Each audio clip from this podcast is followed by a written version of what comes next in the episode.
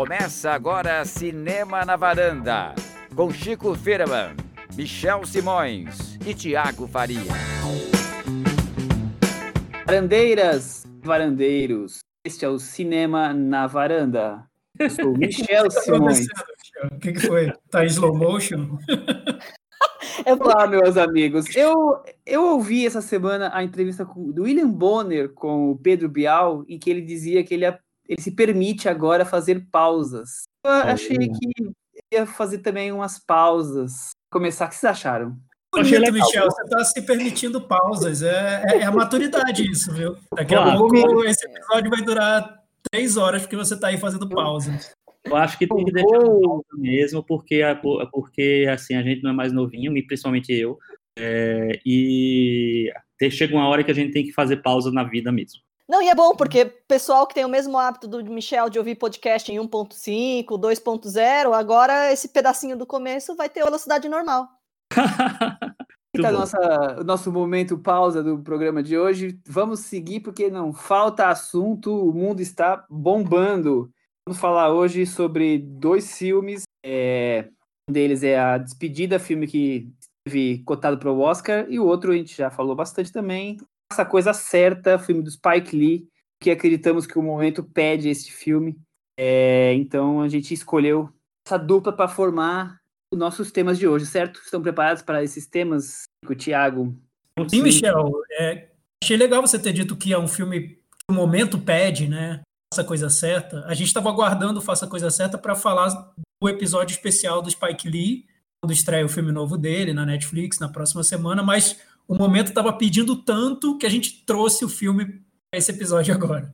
Exatamente. É é assim, tem, uma, tem umas horas que o, o factual atropela, né? Então a gente tem, tem que se adequar mesmo. Isso que o Thiago já adiantou, a gente estava com o programa já planejado prontinho semana que vem, que vai ter a estreia do Destacamento Blood, do Spike Lee na Netflix. A gente ia fazer uma dobradinha com Faça a Coisa Certa.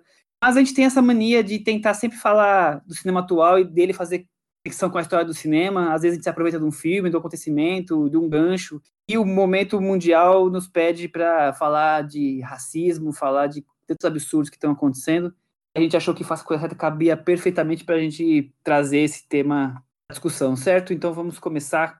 Espero eu que todos os nossos ouvintes varandeiros já conheçam, já tenham visto o filme, então estão liberados os spoilers para Faça Coisa Certa.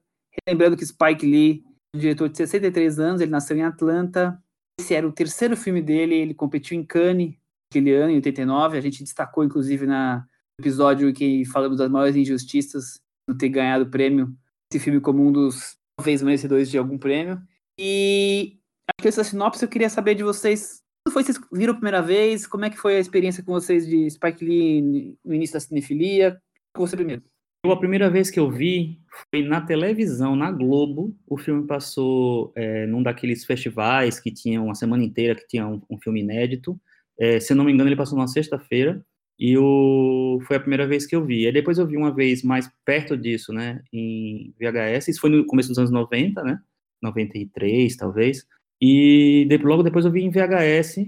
é, e aí, há uns dois anos, eu revi ele no cinema pela primeira vez no, no IMS, eles exibiram lá. E agora, re- revi pela quarta vez. Então, é um filme que eu já vi bastante, bastante tempo. Você, Thiago. Eu vi em VHS nos anos 90. Eu devia ter, deixa eu ver, uns 12, 13 anos de idade. E marcou muito para mim. Eu ador- adorava o filme, ficou para mim como um dos melhores filmes que eu tinha visto naquela época. Eu achei, eu lembro de tudo, do- de, de como eu vi o filme na época, porque me pareceu um filme muito divertido, engraçado, colorido, mas ao mesmo tempo muito forte na, na parte final dele, né? E eu guardei essa lembrança, foi veio comigo por todo esse tempo. Eu não tinha revisto o filme, só revi agora para comentar aqui no podcast. Você já tinha visto ou foi a primeira vez? Não, foi a primeira vez, era uma lacuna minha de Spike Lee. Eu acho que o primeiro filme que eu vi dele também foi no, na televisão, aquela coisa, eu vi um pedaço, não estava inteiro. Foi o Malcolm X. O Faça a Coisa Certa eu vi pela primeira vez. É, Eu aluguei ele, foi em VHS que eu, que eu vi a primeira vez, deve ter sido em 2003, no começo da minha cinefilia. É, acho que eu não estava preparado para ele, eu não embarquei tanto naquele momento. É um filme, um estilo narrativo bem diferente, nós vamos falar disso também. Né? Então, é, talvez quem estava só acostumado a assistir filmes mais tradicionais, o primeiro impacto. Depois eu revi, agora eu revi de novo, então é a terceira vez, e, e a, a, a, minha leitura foi completamente diferente. Eu agora aprendi a assistir filmes como o, o do Spike Lee. Você sabe, Não, viu, só dando uma, uma é, ampliando o que você falou agora, você não está sozinho nessa não. O quando eu coloquei nas redes sociais que a gente tinha comentado do Faça a Coisa Certa, o Sérgio Alpendre, que é um crítico de cinema, né, escreve para Folha, tal, né, tem vários anos de carreira, ele falou também os anos 90 não eram um dos meus filmes favoritos do Spike Lee. Aí eu revi e o filme cresceu absurdamente. Eu acho que tem muito a ver também com o momento em que, não só que a gente está, mas o momento em que o mundo está. Né? Você rever ou, ou ver pela primeira vez ou faz a coisa certa hoje, depois de tudo que aconteceu nos, nas últimas semanas, de, depois de todo o cenário que está se, se, se vendo por aí, a reação que está surgindo, é, eu acho que é bem diferente de você ver do nada, assim, ah, vou ver um filme, aí você faz a coisa certa, entendeu? Eu acho que tem, uma, tem um impacto maior mesmo. E aquela coisa, né? Tava começo da cinefilia, aquele, aquele, aquele mundo amelipolã da vida, né? Que você começa por esses tipos de filme, é, Ricardo Darim, e aí você cai no, no Spike Lee, e sempre você tá preparado para que ele entrega, né? Mas é, hoje nós vamos discutir bastante. Não faltam são qualidades no filme. Vamos para a sinopse então. Uma rua no Brooklyn vivem basicamente negros e latinos. Fazem suas compras no mercado dos coreanos e comem pizza dos, dos ítalos americanos. Os ânimos se acirram quando um dos clientes fica indignado a notar que nas paredes da pizzaria só há quadros de famosos brancos. Só, não são os quadros, né? Foi só o estopim, né? Sim, acho que o interessante no filme, agora revendo, para mim, é como ele compõe aquele universo, né? O, a vida no Brooklyn, numa comunidade multiétnica, formada principalmente por negros, mas que também tem coreano, que também tem os, os ítalo-americanos, então aquele caldeirão ali de, de histórias diferentes, né? De, de, pessoas que trazem histórias diferentes e que tem que conviver. Então, o que me impressionou muito revendo o filme foi perceber como o Spike Lee compôs bem esse universo, né? Como tudo parece ali ter sido vivido por ele, ao mesmo tempo cada personagem tem uma humanidade muito forte, mas também simboliza alguma coisa. Então, eu acho que ele conseguiu também ficar entre o que seria esse humanismo muito forte e também algo simbólico, algo com valor de que vai além do, do retrato dos personagens em si. Isso, isso só para começar, foi, foi o que me agradou muito revendo o filme. Cris, faz 31 anos que ele foi filmado, por ter sido filmado ontem, né? É, os, ou os problemas são exatamente os mesmos, nós estamos 30 anos ou mais tempo com evoluir como sociedade. É, é impressionante como a, a linguagem dele, o jeito de filmar, tudo isso me pareceu super é, atual, me pareceu super correto, assim.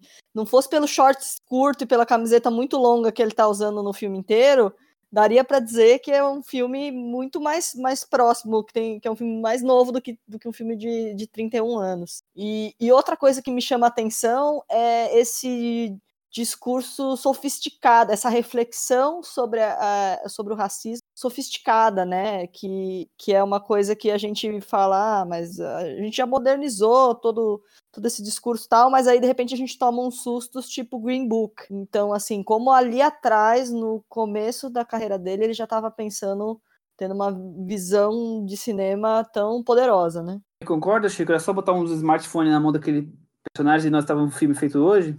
Concordo totalmente, concordo tanto com o que a Cris acabou de falar, que é um filme muito atual, muito próximo do, do que a gente vive hoje, o que é muito triste, né, porque é, revela que pouca coisa mudou, que as questões continuam aí do mesmo jeito, no mesmo status, é, enfim.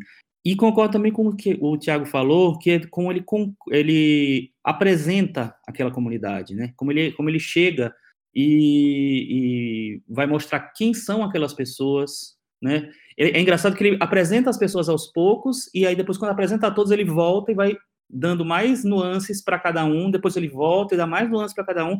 Então ele, ele dá a volta assim e todo mundo vai crescendo, vai se desenvolvendo, todos os personagens vão crescendo, se desenvolvendo e você vai vendo nuances deles. Então, é, uma das coisas que mais me chamaram a atenção da outra vez que eu revi, que foi há dois anos, eu, eu já não vi o filme há mais de 20, sei lá, é, foi assim, eu, isso, isso, durante o filme, né? Eu fiquei assim, nossa, mas eu, eu achava que ele era mais raivoso, tal, porque ele começa de uma maneira quase pitoresca, né? Assim, mostrando é, como a, a, coisa curiosa, a coisa engraçada ali, é, o, o, como tem as briguinhas de bairro e tal. E depois ele começa a dar um choque. Tem um momento em que os personagens falam muito para a câmera nesse filme, né? Ele, na verdade, eles estão falando para outros, outros personagens, mas é, é, como se fosse uma quarta parede ali.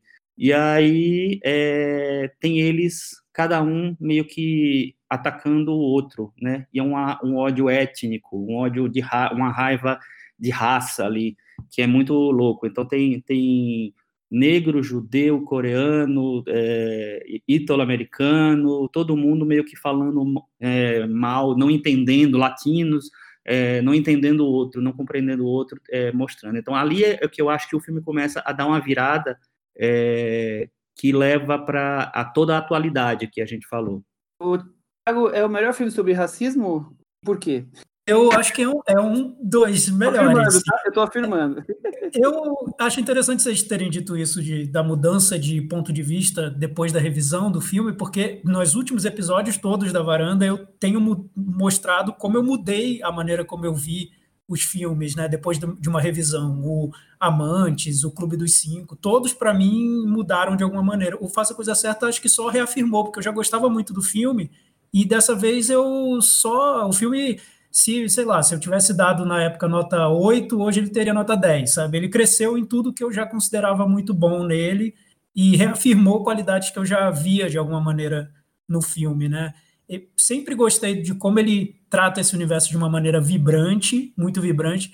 E o que eu acho bem interessante no Spike Lee, aí só puxando um gancho que a Cris trouxe, que é sobre essa complexidade que ele coloca nas discussões, isso já estava nesse filme. Então, o que eu noto é que muitas dessas discussões sobre temas quentes, né, racismo é um desses temas, elas têm ficado mais simples com o tempo. O, o Spike Lee ele era muito sofisticado na discussão, ele colocava esse, essa questão, que é do racismo, no caso, mas ele via todas as nuances desse, de, do tema, como esse tema se desdobrava, até concluir o filme com uma declaração do Martin Luther King e uma declaração do Malcolm X, que tinham opiniões diferentes em relação ao uso de violência em, em protestos e tudo mais.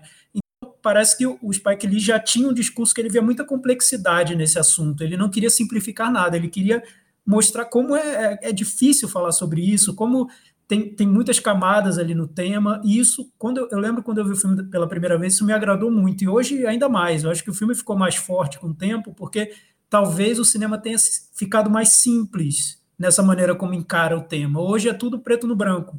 O Spike Lee nunca foi preto no branco. O Spike Lee sempre foi vamos discutir, vamos colocar isso na mesa, vamos ver o lado de cada um, vamos tentar entender uma situação que é tão complexa que não foi resolvida e talvez não será resolvida tão cedo.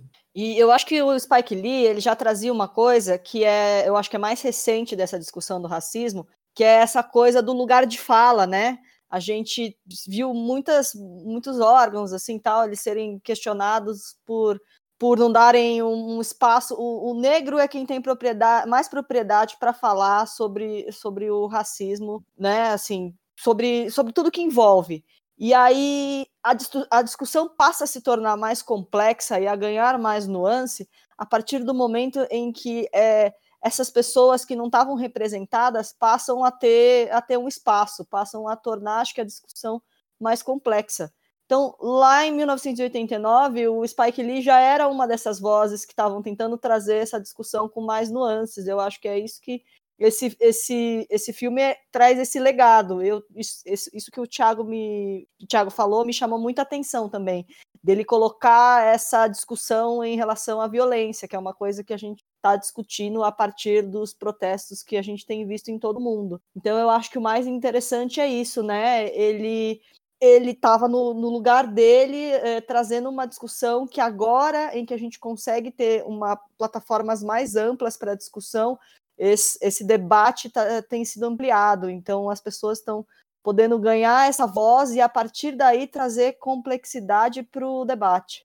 O que eu acho, Cris, é que, na verdade, essa geração do Spike Lee, de cineastas é, como Spike Lee, que eu acho que, na verdade, ele é o, é o grande expoente da, dessa, dessa geração e ele influenciou tudo que veio depois, é que eu acho que no cinema americano o, o espaço de discussão do, pro, do negro, é, do racismo e de, enfim, de vários debates importantes ficou muito é, como eu posso dizer, ficou muito preso, ficou muito. É, foi para o lado proibido, na verdade, literalmente, por causa de um código que, que, que durou 60, não, 60 não, desculpa, 35 anos é, no, no cinema americano, que era o Código Reis, que ele impunha várias, várias, vários limites para os filmes, né? Ele tinha uma lista de, film, de temas que poderiam ser discutidos e temas que não poder, que, que é, tinham que você tinha que ter cuidado.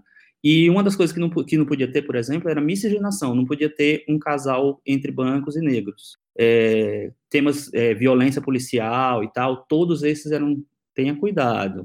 Então, muita coisa foi proibida, e com isso, o, o, o preconceito e o, e o racismo que no cinema americano sempre existiu, é, impediu mesmo de, que, que cineastas negros conseguissem ter um público mais amplo. Então, o cinema negro até os anos final dos anos 60 era muito setorizado, eram filmes que eram feitos para populações negras, que não passavam em todos os lugares, as pessoas não viam esses filmes, as pessoas não sabiam que esses filmes estavam sendo feitos. Então, é, a partir dos anos 70 é que isso se amplia, aí você tem o Black Exploitation, você tem é, vários é, filmes negros é, protagonizados por atores negros que foram indicados ao Oscar, por exemplo, de, de atuação, é, e aí o, o, negócio começa. Então, quando, quando o Spike Lee chega, ele já está num ambiente em que você pode falar sobre isso, em que você tem propriedade para falar sobre isso. E ele, como foi, sempre foi um cineasta, acho que muito inteligente, muito é, complexo, assim, é um, é um, cara que ele, como a gente falou algumas vezes aqui ao longo dessa discussão até agora, é, ele é um cara que ele não tem um raciocínio simples, não tem um raciocínio é, é pouco profundo, o negócio dele é complexo mesmo, então ele lança discussões, assim, não é só o, o, o, o episódio de racismo que está acontecendo, por que ele está acontecendo, por que ele existe. Então é um filme que eu acho que tem uma complexidade realmente que é, fazia muita falta no, no, cinema americano mais amplo e que ele consegue é, dar largada para que esses temas possam ser discutidos por aí vou trazer alguns, algumas observações e alguns temas aí para a gente debater. Primeiro, é curioso que. Curioso não, é totalmente planejado como o, o filme começa com o, o, radialista, né, que é o Samuel Jackson, falando que o dia é quente, muito quente. E isso, a temperatura deixa de ser uma parte da crônica do que ele está criando, né? Quer dizer, a temperatura do ambiente, os 40 graus, na verdade, está totalmente ligado à temperatura de relação entre os miscigenações diferentes que tem ali naquela rua. Outra coisa que é muito curiosa, você já é, pincelaram de alguma forma, é que, de uma forma ali, todos são imigrantes, então nenhum é, é, é todos têm alguma uma sensação de não, de não pertencimento àquele país, mas ao mesmo tempo de pertencimento total. E o que há de racismo entre eles, né? É, tudo bem, o, o, os brancos estão sempre ali criticando, é, humilhando os negros, mas os negros também têm alguma relação com os coreanos, sabe? Então, latinos também, quer dizer, é, ele consegue mostrar em uma rua uma explosão de, de relações entre, entre cada um desse, desses povos, desses, desses, países que estão ali representados. E outra coisa que eu acho muito curioso, vocês já falaram bastante aí do quanto ele é importante a questão do racismo, mas uma coisa que conecta muito com o que está acontecendo hoje é é a relação de agressividade entre as pessoas eu só captei dessa vez, porque talvez eu esteja agora acostumando a ver as pessoas gritarem e, e ofenderem as outras nas redes sociais, na rua. Antes era só briga de farol, né? Agora qualquer coisa você já está sendo humilhado, é, agressividade, porrada, quer dizer, a coisa saiu fora do controle. E essa agressividade está ali no, nos diálogos desde o começo do filme quando não é as pessoas da mesma etnia, eles estão sempre um gritando com o outro, sempre mostrando essa coisa truculenta. Quer dizer, é, talvez fosse uma sociedade que, ao meu ver, no Brasil não existia e agora nós estamos passando por, um, por esse mesmo processo. Quer dizer, a gente, em vez de estar tá aprimorando, a gente está conseguindo é, melhorar ainda mais a, a, nossa sociedade e o nosso convívio. Isso que eu queria colocar entre nós aqui. Muito bem colocado, Michel. Eu acho que tem tudo a ver. Eu acho que é uma coisa que reflete muito o que a gente está vivendo. A gente comentou essa coisa da atualidade, e essa atualidade não é só na discussão do racismo, é na discussão da violência mesmo. E, da, e não só da violência física, da violência é, entre as pessoas, da violência que é, de, da intolerância, né, que vem da intolerância. Então você não pode ouvir uma, uma, opinião diferente que você quer matar aquela pessoa. Você não pode é, ouvir uma coisa escrita na internet que você já tem que contestar e, já, e contesta violentamente e tal. É, eu sei que às vezes as, que as, a, os ânimos estão muito acirrados, principalmente no Brasil por causa da, da questão política dos últimos anos tal, mas é, eu acho que perdeu-se um pouco realmente da, da, sei lá, de saber conviver, né, com, com, com o diferente, assim. E eu acho que ele mostra isso, o que ele mostra isso muito, muito bem, é, de uma maneira muito, muito é, sofisticada, como a Cris falou, é, no, na convivência daquelas pessoas ali, né, porque é, é fácil, né, para quem não é negro, dizer assim, ah, porque tem um racismo inverso, porque negro também tem, tem é, racismo, é, é, também enxerga o branco de uma maneira racista. Na verdade, assim, você está meio que desequilibrando a, a, conversa, né? Porque a população branca nunca foi, nunca teve, sei lá, centenas de anos de escravidão, nunca teve que morar em favela, nunca teve que morar no, no, no enfim, é, é, é, muito complexa a, situação. E, e, eu acho que, que quando um negro, um cineasta negro como ele, um cara inteligente, um cara que sabe articular as coisas, é, mostra que realmente tem essa, esse, esse, esses ânimos acirrados, essa intolerância étnica entre várias, várias raças, inclusive na raça dele, na etnia dele. Então, eu acho que isso valida o, é, o que ele está falando. Isso valida é, é, esse discurso. É, é, a pessoa, é o lugar de fala, como a Cris falou também. Estou citando a Cris várias vezes hoje, a Cris está arrasando. É, é, o lugar de fala. Eu acho que ele pode falar isso, entendeu? Então, eu acho que tem muitas, muitos acertos em faça, em faça a coisa certa. Ele fez a coisa certa mesmo de, em, em, vários níveis, é, inclusive em níveis simbólicos, porque aquele personagem do Radio Hey Him, né, que é o cara lá do, do, do rádio, da, rádio. A, do rádiozão, né? Rádio boa, ele. É, aquela cena do Love and Hate, cara, toda vez que eu vejo aquilo, eu acho, eu acho um negócio espetacular, porque, assim, é, ele resume essa coisa da é, é, essa, essa dicotomia né do, do dos sentimentos é, lá ali nos punhos dele né em, em, dois nem sei o que é aquilo anel que é Anéis, né? também é, sabe, e com um discurso de frente para a câmera, né, que, falando para a câmera como se estivesse falando com o personagem do Spike Lee, eu acho um negócio incrível. E outra coisa que eu acho muito legal é, assim, é o próprio Spike Lee ter selecionado ele mesmo para fazer o personagem, que é o personagem que convive com os brancos, que trabalha com os brancos, que fica do lado dos brancos do, do, é, durante boa parte do seu dia, é, e que lá no final é, lança a, a, a, é, lança a chama final, vamos dizer assim, para o conflito, é aquele personagem.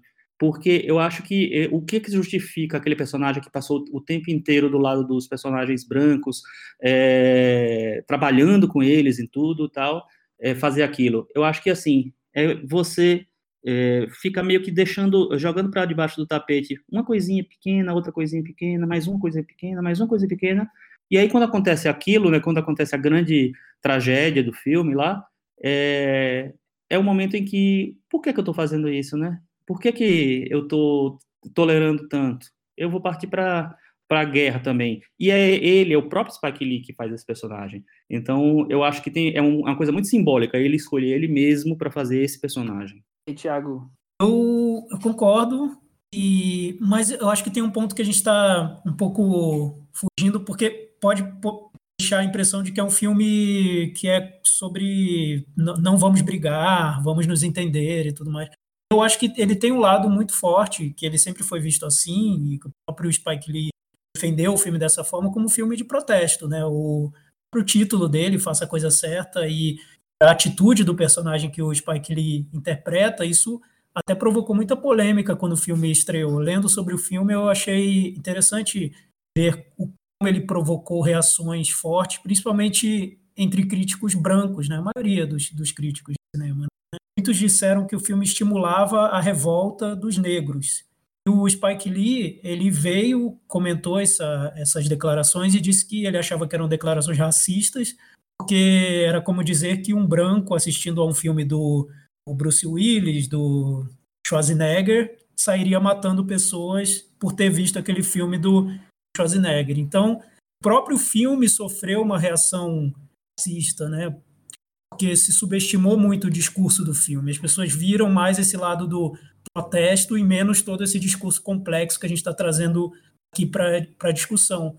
Mas aí o que eu vejo muito forte no filme é como o Spike Lee usa a referência dele de hip hop, e o hip hop está na trilha sonora do filme, é, é bem marcado né, no, na trilha, uma, uma espécie de maneira de ver o mundo. Né? O hip hop é assim também. O hip hop é uma música que é, é de protesto, sim, só que também é um retrato do cotidiano. Então tem todas as complexidades do, dos personagens, a complexidade da vida, de quem é negro. Então não é só um protesto, é um protesto e um retrato da vida. Então, eu acho que o Spike Lee tentou no filme foi um, um pouco isso. Ele quer sim protestar, quer sim ser furioso, raivoso, mas também mostrar todos os outros tons que tem nesse cotidiano, nessa experiência de vida.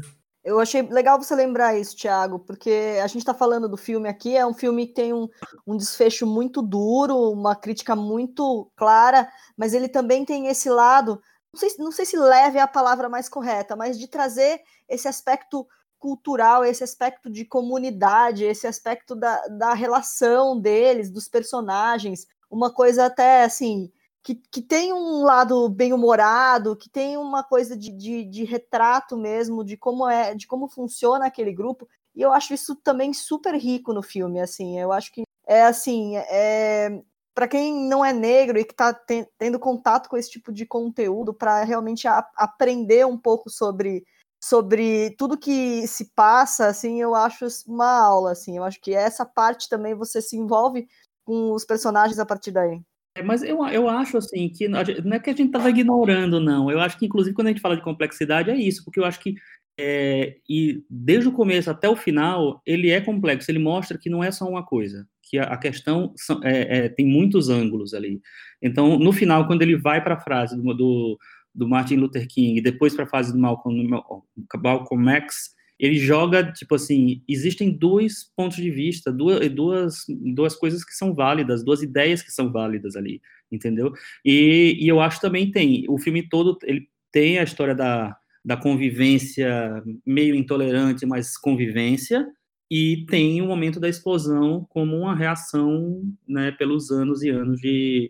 é uma panela de pressão, né? Você liga a panela de pressão no ah. fogo, ela começa aquele barulhinho devagarzinho, ela vai tomando jeito, hum. quer uhum. dizer, ficando cada vez mais intensa, né? O filme faz isso, né? É, você vê desde a primeira cena em que há algum tipo de diálogo entre etnias diferentes, você vê clima é, agressivo e isso vai ganhando camadas ou ganhando complexidade e se tornando cada vez essa panela de pressão até o momento explosivo, o momento que a, a, violência surge e aí a gente de novo pode fazer outro paralelo com o George Floyd e o que acontece com um dos personagens do filme, quer dizer, a polícia entrando em ação é, e a coisa fora completamente de controle, é, a questão da incompreensão, da necessidade de se impor, tá tudo ali misturado, isso daquele, daquela simples rua que é simples e consegue ao mesmo tempo resumir a América, né? E uma coisa que, que o Thiago falou, que só para desenvolver um pouco mais, ação ao filme, né, é, dividiu e tal, como se ele tivesse realmente é, validando aquela a, a, violência em si, que era uma coisa que era um pouco responsável, mas muita gente achava que, que era um discurso que, se, que precisava ser ouvido, que precisava dar é, é, essa, essa possibilidade de, de, é, de resposta para para a comunidade negra. Isso se refletiu, inclusive, foi uma, uma, uma polêmica também, na maneira como o, é, os prêmios do ano receberam ele. Ele era muito cotado para o Oscar. Ele, todo mundo achava que o Spike Lee ia ser o primeiro diretor negro indicado ao Oscar de melhor direção. E isso não aconteceu. Ele não, ele foi, ele é, tem uma menção para melhor roteiro e o Danny Aiello, um, um ator branco, foi indicado no, é, como melhor adjuvante. Ou seja, no, é, tem um elenco de uma porrada de atores negros, inclusive atores que se revelaram ali, ator, atores que já eram é, atores famosos, o Ossie Davis e a, a, a, esqueci o nome da mulher dele, que também está no filme, é, eles dois já eram ícones ali, o Ossie Davis era diretor também e tal, e ali lançou Samuel Jackson, Rose Paris, tem até o Martin Lawrence no filme. É, e então, é, é, é, o único ator que é indicado, que ganha prêmios, que ganha atenção, e na verdade foi geral, não foi só no Oscar, foi o Daniel que é um ator branco. E aí, é, e quem ganhou o Oscar naquele ano foi Conduzindo Miss Daisy, de melhor filme, né, para você ter uma ideia. que ano, que aí, ano. Eu fiz uma pesquisinha para tentar entender isso, assim. Só as indicações de, de melhores, para atuação, né, de negros. É, e ao todo foram 65 indicações para performances de atores negros, atores ou atrizes negras. Estou é, é, contando por performance porque tem alguns atores que foram indicados duas vezes e tal. 65. Você olha, 65 não é tão, não, tão pouco tal. Sabe quantos atores, é, quantas performances já foram indicadas ao Oscar desde que o Oscar foi criado, há 92 anos? 1.373. 1.373, 65 eram negros. Nem 4%. Nada, né? Isso que o filme opta por, um, por uma sequência de violência para mostrar que tem que lutar, tem que fazer barulho, porque não dá. Não dava para ficar é, tentando passivamente é, tudo isso no 89 e não dá ainda hoje, né? Porque o, o Spike Lee sempre foi muito combativo, né? E um exemplo é que ele depois fez um filme sobre o Malcolm X. E o discurso do Spike Lee nunca foi um discurso simplesmente pacifista. Vamos todos dar as mãos, porque agora é o jeito. Vamos, brancos e negros, vamos nos unir contra, contra o racismo. Nunca foi, nunca. Nem é agora, nem foi no Infiltrado na Clã que ele lançou há pouco tempo, nunca foi. Então, o que o, o filme Faça a Coisa Certa, ele nasceu esse sentimento de, de fúria, raiva, não sei, Spike Lee por causa de casos reais de negros que foram mortos por policiais. Então, casos aconteceram antes do Faça a Coisa Certa, que aconteceram depois, que aconteceram muito depois e que aconteceram ontem. Então, são casos que se repetem, que estão no filme. O caso, o caso a cena, o clímax do filme é, é o George Floyd, né? É o, é o, e não só o George Floyd, vários outros casos, né? De negros Isso, que sofrem a violência. Floyd, né? Algum, algumas das pessoas mortas, né? No, no, literalmente, os personagens citam na hora, na hora que tem o um assassinato. É, e nos então, créditos ainda tem, eu tem vejo, a eles. Ah, é, eu vejo o Spike Lee, não, é, eu acho que eu, eu não sei, eu acho que cada um interpreta o filme como quiser e o filme é muito aberto para ser interpretado como as pessoas quiserem, mas sinceramente não consigo ver no, no, no, no fecho do filme discurso peace and love, sabe? Vamos dar as mãos, eu não, não consigo ver. E até lendo sobre o filme, eu, eu vi que o final seria um final de conciliação muito claro entre os personagens e o Spike Lee preferiu não fazer. Preferiu deixar e trocar por um final mais ambíguo. Eu vejo um filme bem ambíguo, porque é, é a vida, é a realidade. Você não pode exigir de, de, um negro que vê o colega dele de rua sendo morto por um policial, é, quando ele tem a chance de mostrar isso no filme, no cinema, fazer um discurso vamos dar as mãos com os brancos, acho que seria um pouco, um pouco fantasioso, né? Pois é. Eu também, acho. É, e fora isso, e fora isso o, o, tipo, o epílogo, né? Que é o personagem do Spike Lee, a gente não tá guardando nenhum, nenhum spoiler, né? Então, liberados. É, O, o, personagem do Spike Lee indo cobrar o salário dele pro Daniel depois de tudo que aconteceu, né, lá na, na lamúria lá e tal.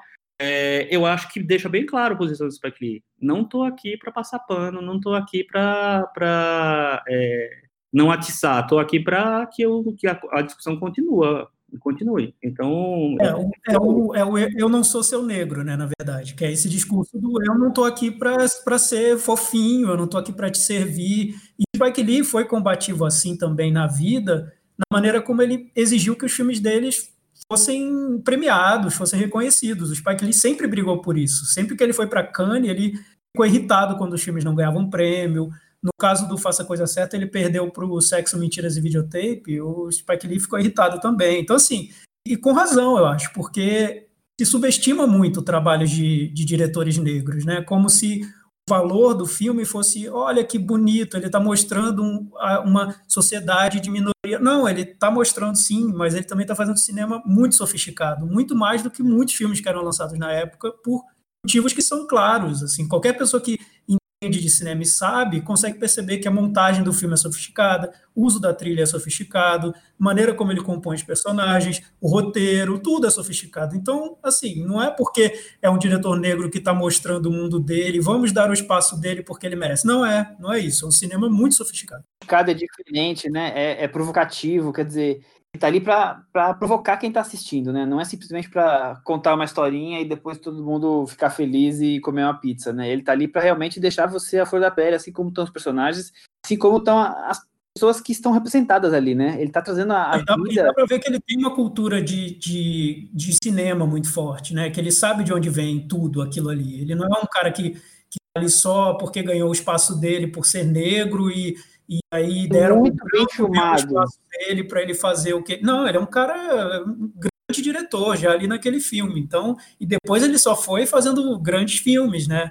Que o Spike Lee é um diretor que merecia ter sido muito mais reconhecido do que foi. Bem, acho. Ele... Eu acho que ele volta.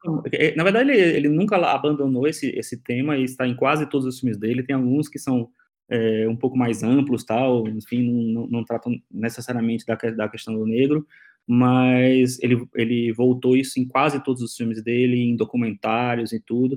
E ele tem um filme que eu gosto muito, não sei se vocês gostam, porque é um filme que dividiu muito a opinião na época, que é o A Hora do Show. O Bambu. Eu adoro. Eu adoro. É a história de, eh, acho que um produtor de, de, de TV que cria um show de é, Menestrel, que é aquele, aquele show de com gente pintada com blackface e tal, que era uma coisa que existia lá no início da, da TV, do cinema e tal, é, para os anos, os anos da época, que é, é 2000 o filme, né?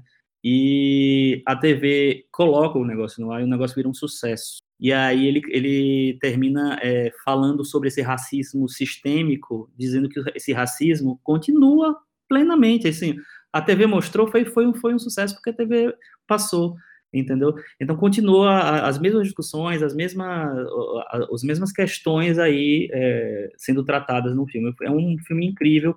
É uma pena que é um filme que não tem no, nos streamings, não tem fácil de, de você achar, mas super difícil de ver os filmes do Spike Lee, é, não, não há grandes lançamentos, não está disponível, é tem muita boa vontade para encontrar os filmes dele, infelizmente. Eu tenho várias lacunas é. da carreira Michel, dele. Não só, não só, de hoje isso, viu? Porque eu lembro que tinha um período é. em que os filmes nem passavam no cinema. Uma fase dele, acho que com o filme Garota 6, o filme Crooklyn, que eram, chegavam direto em VHS, porque ninguém queria lançar no cinema, e a desculpa das distribuidoras brasileiras é que não tinha público para os filmes do Spike Lee. Porque não tem negro, né, no Brasil. É, então. Pois é, né? Você vê. Hoje, hoje haviam vendido os filmes, né? Para os públicos, né? Bom. Mas, ó, eu dei uma olhada na, no, nos filmes que tinham do Spike Lee disponíveis e tem alguns que a gente pode, pode indicar. No Telecine Play tem o Faça a Coisa Certa, tem A Última Noite e tem o Mais e Melhores Blues. No Amazon Prime tem o She-Hack e o Malcolm X, e também tem o Plano Perfeito, que também está no Telecine Play. E o Ela Quer Tudo, que é o primeiro filme dele que eu gosto muito também, está na Netflix. E o Irmãos de Sangue pode ser locado no Google Play no iTunes. É, parece muito, mas não é, porque ele tem tipo o quádruplo desse, de filmes aqui. Desses aqui. É. Mas é, são todos esses filmes que eu citei são, são ah, belos filmes, eu gosto muito, eu gosto muito do Irmãos de Sangue também, gosto muito do Chirac, gostei demais do Chirac. Mas, por exemplo, Infiltrado na Clã não tem, só, só se você comprar por 60 reais, aí tá um pouco mais difícil, né? É, não sei, mas eu acho que é, a importância do Spike Lee é fundamental. E a, e a, polêmica que eu falei do Oscar, eu terminei falando o final.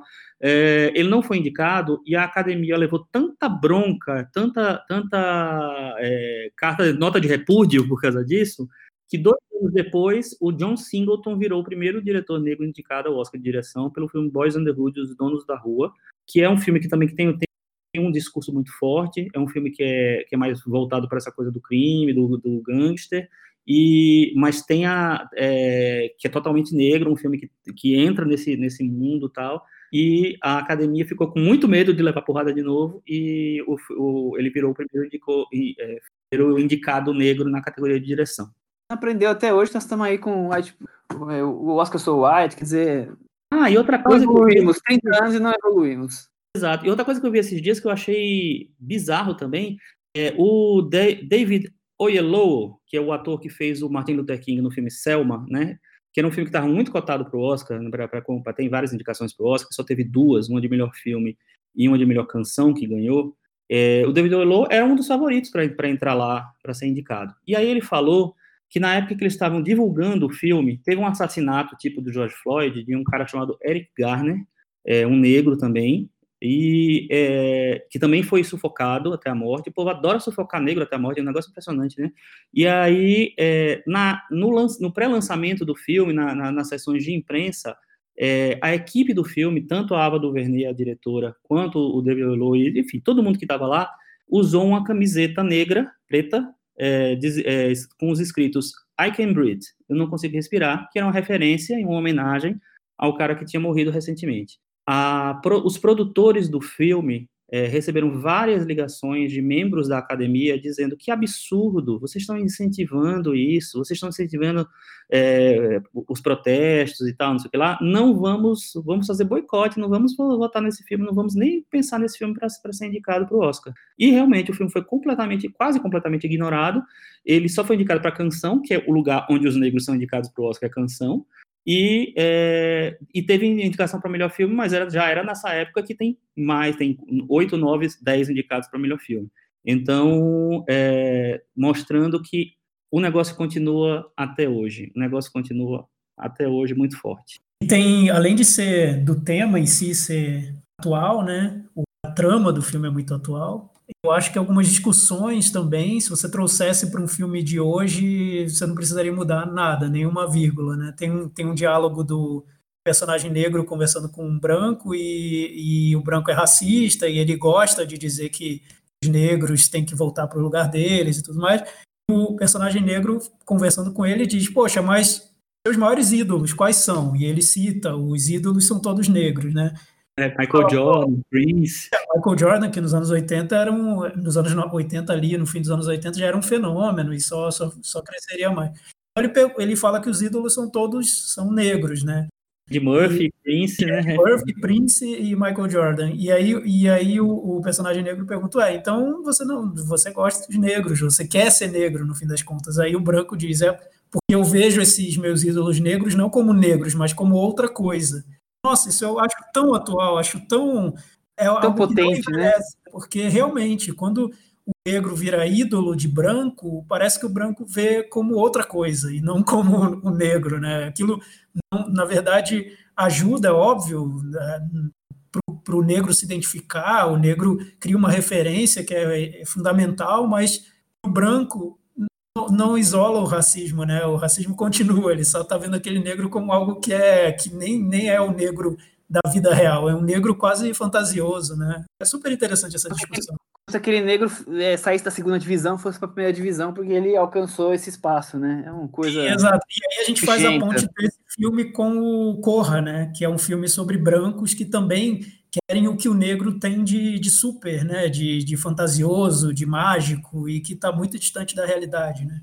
É, e, e, a gente traz também para o Brasil, né? Para os ídolos do futebol que deixam Exatamente. de ser negros quando viram, ficam famosos, milionários, etc. Né?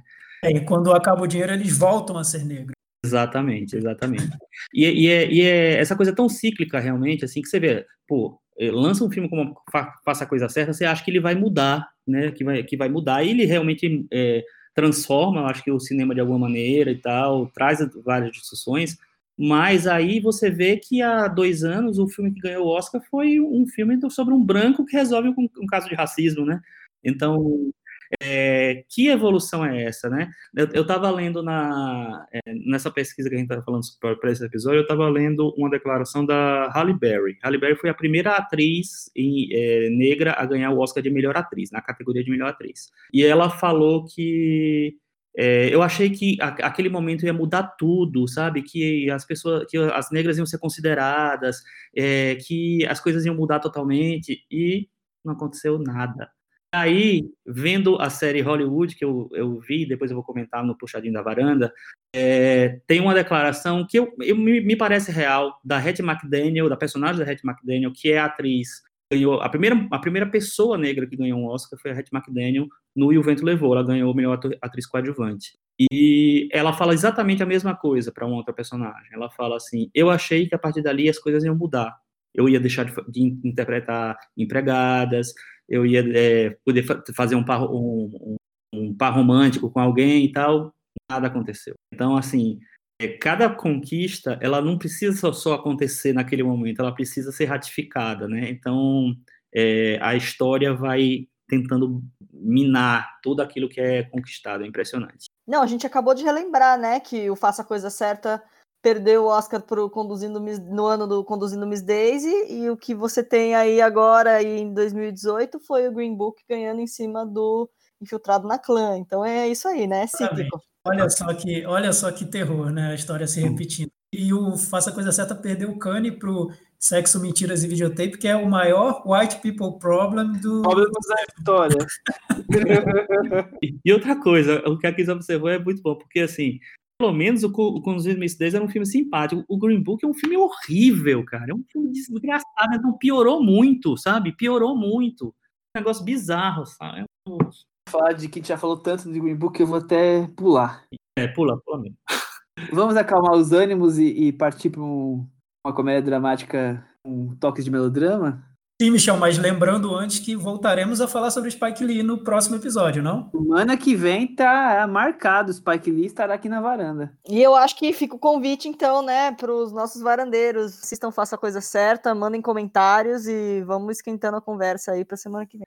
Então vamos falar de A Despedida, filme dirigido pela Lulu Wang, chinesa radicada nos Estados Unidos. Eu soube há pouco tempo, eu não sabia da informação, que ela é casada com o Bear Jenkins, o diretor do Moonlight. Esse é o segundo longa-metragem dela. O foi chamado Póstumo. Ela também tem uma série de curtas, eu não sei se conhece, eu não conhecia, não. Não, também não conheço, não. Meu primeiro contato com a Lulu Wang foi o, o, o A Despedida mesmo. Vamos para a sinopse, então. É um filme sobre Billy. Aquafina.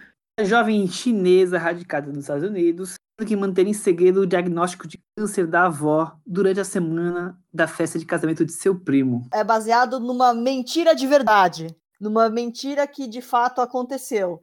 É inspirado numa história, na história da diretora, é inspirado na, na vida da Lulu Wang. Então, uma comédia dramática vagamente autobiográfica.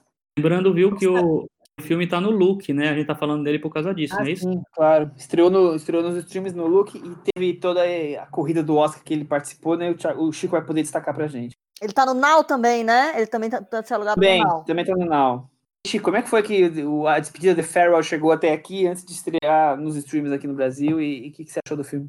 Então, primeiro ele estava realmente muito cotado para indicações para o Oscar, terminaram não acontecendo, né? A Alcofina era uma das, das possibilidades, roteiro original. A Alcofina ganhou o, o, Globo de Ouro de melhor atriz em comédia, e é interessante porque é justamente o momento em que ela sai de um papel de comédia e vai para um papel dramático, né? Ela ganha como comédia ou musical, para mostrar como é louca essa divisão. É, eu vi o, o, como o filme, o filme nunca, nunca tinha estreado, nunca tinha passado em canto nenhum no Brasil, né? E a gente terminou assistindo o filme lá atrás, naquela época. E eu achei o filme muito simpático, muito legal, bonito. Acho que tinha é, me impressionou como a Alcofina consegue fazer essa conversão para o lado dramático e tal. E eu achei muito interessante o clima de família que ela, fa, que, ela, que ela mostra e tal. Revendo o filme hoje, é... cresceu. Cresceu. Mas por que cresceu? Ah, tá. Eu achei que a gente ia revezar. O Chico tá querendo guardar ah, esse, esse, suspense. O Chico tentou, não... é, o Chico tentou deixar um suspense. Não entendeu? E aí, ah, é, vamos passar pro Thiago. A gente vai descobrir o que está dentro da caixa no próximo bloco. O Michel não gosta. O Michel, nosso presidente, não gosta é, quando eu conto tudo no começo porque a gente está dando então uma introdução, aí depois a gente vai revezando e vai. vai... Tá certo. Entendi. Certo, então, Chico, eu mesmo estou curioso, eu vou, eu vou, falar rápido, porque eu quero saber o que o Chico Bem, achou. Curiosíssimo agora. Tiago Faria, conte rapidamente. Rapidamente.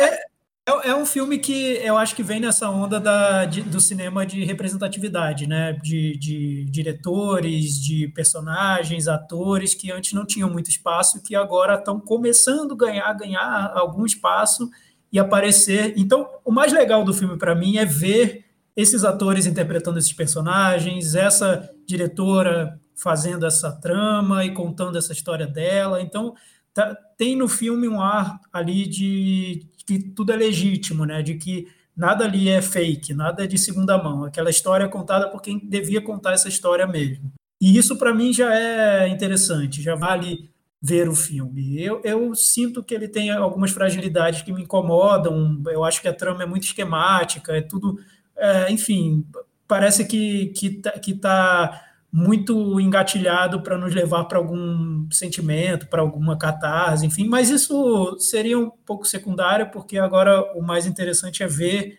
essa diretora contando essa história. e você, qual foi a sua impressão aí com a despedida? É exatamente isso, né? Ele é um, um, Você vai falar assim, ah, eu vou ver um filme chinês. Não, você não vai. Você vai ver um filme de uma diretora com uma vivência nos Estados Unidos que faz essa volta para casa e tentar retratar com o olhar dela, que tem um ângulo um pouco estrangeiro, que tem um ângulo que, que vai nas duas nas duas né, toadas, né? É, tentar mostrar, é, reencontrar essa realidade dela. É uma coisa bem interessante lendo as reportagens, como porque o que ela mostra é o processo que ela teve por trás do filme também. Ela ela retorna para a China, ela grava esse filme no, no, na, no cenário da família dela, em locações da família que tem a ver com a família dela, em, na casa da avó.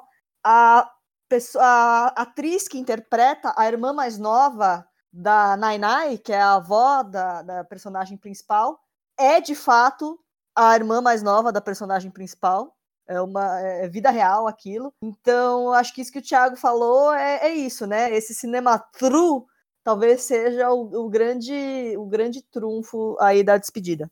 Muito bem, Cris. Eu, eu, eu achei. É, não, não, sabia dessas informações que você deu aí da, da, da avó. Ela, é, ela é irmã da personagem principal, não da, da protagonista. É, não, aquela irmã mais nova que cuida dela ah, é? o tempo todo. A velhinha, irmã mais nova, mas velhinha. Isso. Não entendi.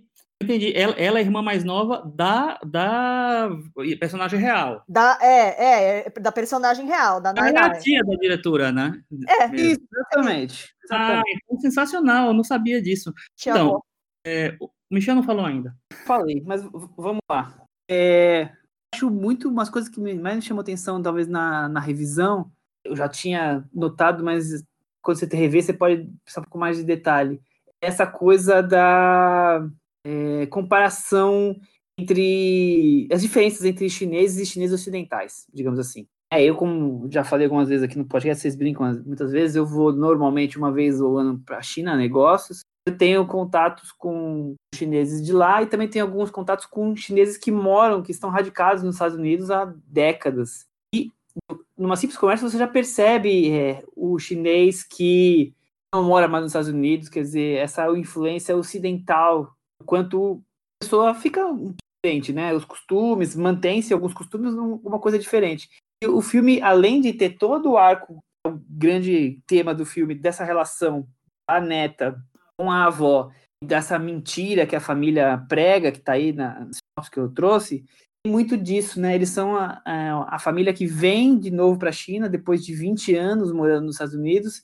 Tem as pequenas coisas, então, uma questão de liberdade, a questão de é, casamento arranjado, várias coisas que vão diferenciando eles, mesmo que sejam da mesma origem, mesmo que 20 anos atrás moravam todos juntos. Então, acho isso, como ela consegue colocar isso devagarzinho no filme, que isso, isso fique gritante, mas que, que permeia bonito, de que, que é algo além da, da simples história que já é importante de lidar com a dor, do sentimento de culpa, né? De ter imigrado e abandonado familiares, que eu acho que são tem de mais sólido aí na história. Legal. Eu, eu é, acho assim que o filme realmente ele tem uns, alguns maneirismos de cinema independente é, americano, mas eu não acho, em nenhum momento ele me incomodou por causa disso, nem da primeira vez, nem agora. E agora muito menos, na verdade. É, eu não acho que ele leva para lugares comuns, eu acho que ele, ele leva para lugares simples. É, e eu não, também não acho as soluções muito, enfim, que a diretora encontra, muito agressivas, não. Eu acho que são soluções me, me, me, passam mais essa coisa do naturalismo. E, assim, a coisa que eu mais. Revelação, a grande revelação agora. É, a coisa que me mais fez gostar é... mais do filme dessa vez foi que aquela festa Cara, aquilo ali parece que aconteceu na minha família, aquilo ali. Poderia, ou poderia ter acontecido, porque é muito Maceió. Aquele clube, aqueles balãozinhos, aquela coisa. É demais, gente. Assim. E eu tenho certeza que ele não é só Maceió, não, que ele deve ser Moca também, ZL também, deve ser Campo Grande também. Não sei eu, onde é eu, Chico, eu gostei da conexão. Também. Eu acho Gostei da conexão China-Maceió. Foi, foi inusitado, eu não estava esperando esse, esse plot twist. Não, eu queria, eu queria dizer que aquela festa aconteceu na minha vida, quando a minha avó fez 88 anos. Aquela festa existe e é daquele jeito. E tem muita gente, e as pessoas querem brigar pelo que vai ser servido. E o irmão mais velho é quem tem que fazer o discurso para falar sobre a família. E aí, de repente, alguém fica bêbado, e aí tem uma decoração meio cafona, e os netos precisam ficar fazendo, falando que tão, passaram na faculdade, não passaram, que estão fazendo as coisas direito para a avó. Aquela festa eu também conheço bem, Chico. Então, eu acho que é uma festa universal. Eu acho que isso me aproximou muito do filme nessa revisão. Primeira vez você está conhecendo, você está vendo, você está né, vendo até onde a, a diretora vai. É, às vezes tem aqueles filmes que, que pegam você pelo impacto na, da primeira vez, mas, tem, mas também tem o contrário. Tem um filme que você observa demais a primeira vez e você não acho que não aproveita tanto o filme. Vendo agora da segunda vez, o filme fluiu tão bem para mim, foi tão legal assim. É, e enfim, eu, eu gostei muito de como ela, ela usa esses elementos culturais muito específicos para tratar de, um, de questões muito universais, entendeu? O discurso lá do, do, do tio que a, que a Cris falou agora, assim, é, o tio que passa do ponto, que sabe, que, que é, fala mais do que devia. Cara, aquilo ali é, é, minha família, sabe?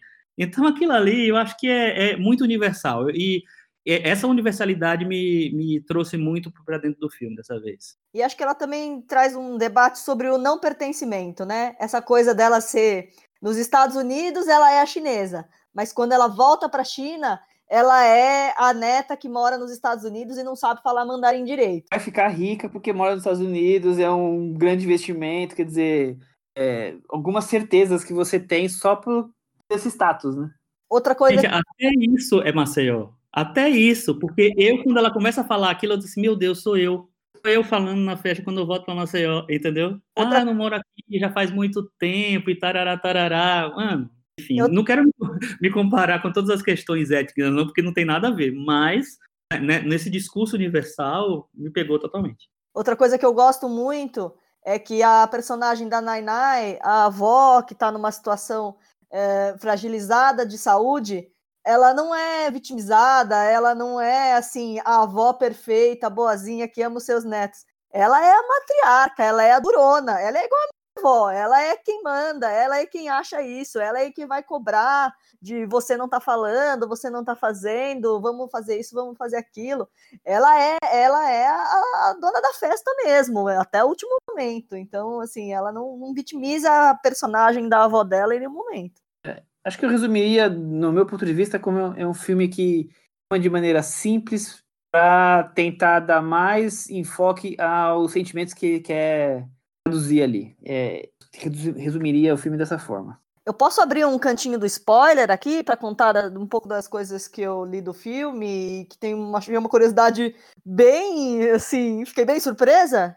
Vai, vai fundo, vai fundo. É, no filme a gente tem a história, então, da Nainai, que é a avó da personagem principal, que é esse alter ego da, da diretora, e todo filme gira em torno dessa coisa de a Nainai estar tá com uma doença terminal e a família não pode, a família não quer contar para a própria Nainai sobre a, o diagnóstico dela, não quer dizer que ela tem pouco tempo de vida. E isso era a vida real da diretora. E eu li numa entrevista e eu fiquei muito surpresa, acabou o filme, eu já queria saber, eu falei, gente, como que essa, em que momento essa avó, a Nainai da vida real, descobriu que ela estava com uma doença terminal? Ela não descobriu com o filme lançado, ela ainda não sabia que ela estava doente. Ela, ela não sabia. E ela só descobre depois que o filme é lançado nos Estados Unidos. E aí ele começa a fazer tanto sucesso que ele chega no mercado chinês com um nome em chinês que chama Don't Tell Her, não conte para ela. E aí uma amiga da Nainai da vida real fala: Nossa, muito bom esse filme que a sua neta fez.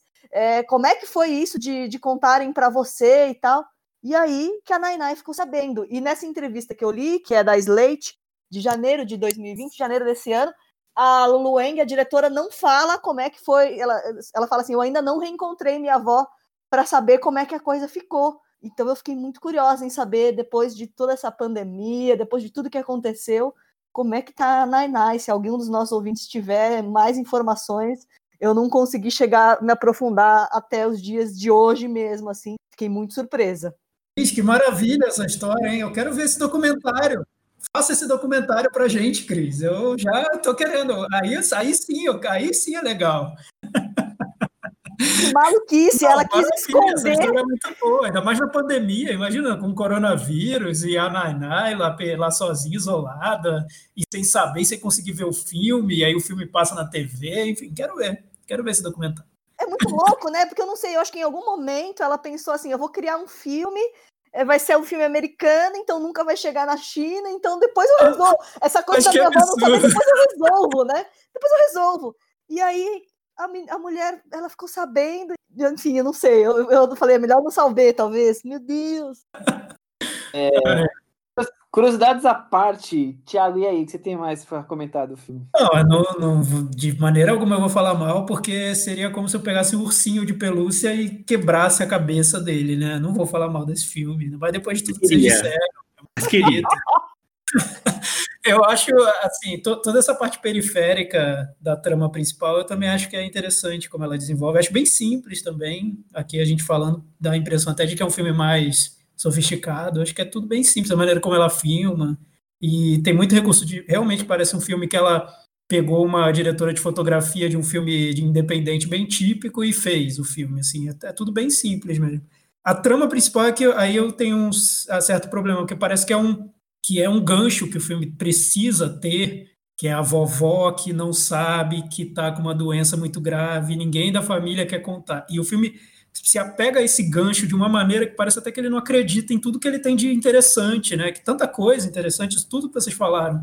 É, essa questão do Thiago, pertencimento, a festa, os personagens, os encontros, o país diferente, você ser americano ou não, é? E o filme se prende nessa trama da vovó e tal. Isso, isso me incomodou um pouquinho. Parecia que era uma muleta que estava sempre lá. Mas, enfim, é super simpático. Entendo o que você está falando, mas, mas Thiago, é, essa foi a história que ela quis contar. É, então. Virou uma muleta. Assim, a história foi essa. Tudo bem, é, eu entendo você achar que, que, que ficou muito focado nisso e tal. É... Não, eu acho que é uma muleta mesmo, nem, nem está focado, é algo que parece que usou para prender nossa atenção no filme, sendo que não precisava, tinha tanta coisa interessante acontecendo e essa trama tá lá martelando e tal, até chegar num desfecho que parece uma surpresa. Ai, nossa, olha que fofo que aconteceu. Enfim, acho que o filme tem coisas muito interessantes, mas para mim não tá na trama principal, tá no, na periferia do filme. Tirar essa história do filme. Não, eu não queria nada. Imagina, eu não vou, eu não vou brigar com esse filme. Eu acho esse filme fofo, como. Não, mas aí como, como, como, é que. Não, sério, eu, eu queria só entender, assim, tipo assim. Só acho que às vezes me incomoda como você usa uma trama que eu acho que é muito esquemática mesmo, como uma muleta para o filme. Só isso. O resto eu acho que é bem construído. É porque assim, eu realmente não acho que é esquemático. Eu, eu entendo isso que você está falando, que, que o filme talvez foque demais nisso. Mas para mim é a história que ela quis contar, a história de quando ela voltou para a China para é, se despedir da avó, enfim, porque a avó estava doente, assim. Eu acho que... que não, essa, essa, história eu acho interessante. O que, eu, o que me incomoda um pouco é o não vamos contar para a vovó Entendi. como isso totalmente faz parte da família, enfim, isso acho que poderia estar lá, mas o que me incomoda é estar de uma maneira muito martelada o filme inteiro, sabe? Eu, eu entendi agora, o Thiago quis dizer assim, como se é, o filme fosse mais, por exemplo, a discussão, falar ou não a verdade, é a coisa mais relevante do filme, e, e é, parte do filme é... fica preocupado com isso, né? É, porque o título é Don't Tell Her, né? É, o título em chinês, é, o, o título, título em chinês é uma coisa que seria Don't Tell Her, em inglês ficou The Farewell, a despedida mesmo. Gente, mas eu acho que, eu acho que ela botou no, é, Don't Tell Her em chinês porque para as pessoas não contarem para a avó dela, para ela não ter que se, se que bater de frente com a avó. Né? Mas a Cris, eu quero esse documentário, Cris. Traga na minha mesa depois da pandemia. Vamos pro Metavaranda? Vamos. E aí, Cris, começa com você. Eu vou de 6,5. 6,5. Thiago, e você? Ah, eu vou ser muito bonzinho hoje e vou dar 6. Eu também vou dar nota 6. E você, Chico? Vou dar 6,5 também. Isso, a despedida ficou com 63 no, Mega, no Meta Varanda e está aqui. Mega Varanda, a gente podia pensar depois e usar esse nome em algum, algum momento do podcast. É, Parece pode ser nome de algum... de, de loja de eletrodoméstico, né? Mega Varanda. Compre o DVD com o selo da varanda, o Mega Varanda. Então, falando, já que estamos falando de DVD, vamos falar então da nossa parceria, do nosso momento Belas Artes à la carte, stream aí focado em cinema alternativo, um cardápio de filmes clássicos, cults, a altura custa R$ 9,90 e toda semana por mês, e toda semana nós trazemos aqui uma recomendação desse cardápio para dar um gostinho para vocês. A gente já falou de Vai Veja, que eu, eu sei que essa semana teve ouvinte que é, comentou, acho que foi no Twitter, no Facebook, que ouviu nossa recomendação, foi atrás do filme e adorou. Falamos já de Conto de Verão, já falamos de Terra Espanhola, Anjo Terminador.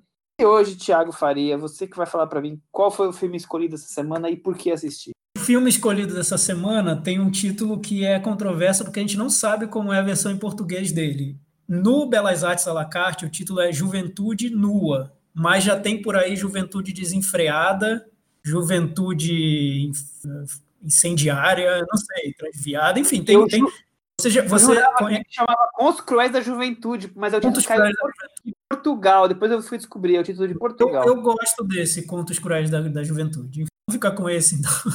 No, no Belas Artes, vocês encontram como Juventude Nua. É o segundo longa do Nagisa Oshima, 1960, que foi conhecido pelo escândalo que causou com Império dos Sentidos em 1976, então mu- muito tempo depois desse filme.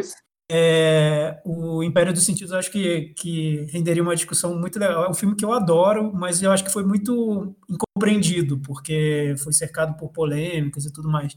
Já era um filme, o Império dos Sentidos tem essa coisa dos personagens outsiders, com, que se opõem a normas da sociedade, e é interessante ver Juventude Nua para perceber como esse era um tema que já estava muito forte lá no comecinho da carreira do, do Oshima, e como ele já tratava esses personagens de uma maneira que eu acho, eu acredito que era muito incomum para a época, porque são personagens contraventores, jovens e que são filmados de uma maneira que longe de, de condenar simplesmente as atitudes deles, né? Tem até uma maneira meio um pouco afet- afetuosa como como o diretor vê essas personagens e Logo no início da carreira, ele fez um filme que tem pelo menos três cenas ali que são incríveis, né? Que eu acho que muito bem filmadas. Então, se você conhece Oshima pelo Império dos Sentidos, vale muito assistir a esse filme e outros filmes que ele fez nos anos 60. é um filme, eu acho muito interessante. Ele é, ele é um filme que inaugura a novela vaga japonesa, né? Mas eu acho que a, talvez a diferença gritante dele para o que a gente conhece como novela vaga francesa é essa coisa do fervor, do protesto violento, né? É um filme de relação sexual contra o conservadorismo oriental, sempre levando aos extremos, é uma visão crua da juventude japonesa dos anos 60. O Oshima, eu acho interessante como você falou dessa afetuosidade para os personagens, e eu, eu acho muito forte no filme essa relação entre o sexo, o poder masculino ali, dominador, e a questão passiva feminina dentro de uma sociedade japonesa que já sabemos qual é a situação da mulher ao longo dos anos, né? Uma posição sempre um pouco mais aceitar, né? E de ser menos dominadora na relação. O quanto o Oshima está tentando ali refletir as mudanças comportamentais, tentando fazer que os 60 mostre algum tipo de mudança desse, desse mundo aí. A cultura japonesa sempre foi tão machista. É, Isso é muito forte no, no, no filme, né? Só antes do, do Chico falar rapidamente, o filme que já teria, a gente veria nos outros filmes dele, é como ele coloca sempre a sociedade, mais os desejos ali em primeiro plano, né? Então, os personagens têm desejos uns pelos outros, têm vontades e que são muito particulares e como nos filmes dele isso está sempre é, superando o que seria esse painel da sociedade. A sociedade está ali, está um pouco se opondo ao que seriam esses, esses desejos dos personagens, mas o diretor está sempre junto com os personagens, mostrando esses desejos deles, né? Isso, isso eu acho muito forte no cinema dele.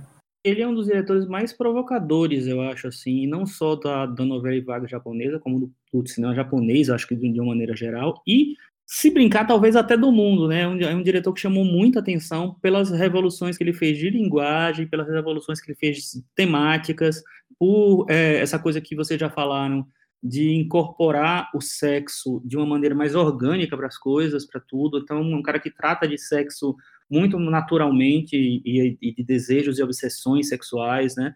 É, tem um filme dele que eu vi há muitos anos na, no, no Festival do Rio que chama Um Trato em Canção Japonesa Pornô. É, que é um filme muito louco. E, tem, e, outro que passou nessa mostra também, que chama Três Bêbados Ressuscitados, que era um filme que tinha um, um aviso na porta do cinema, dizendo assim, pessoal, o, fi, o, o, final desse filme é exatamente do jeito que está. A, a fita não está é, trocada, não está enrolada no meio, entendeu?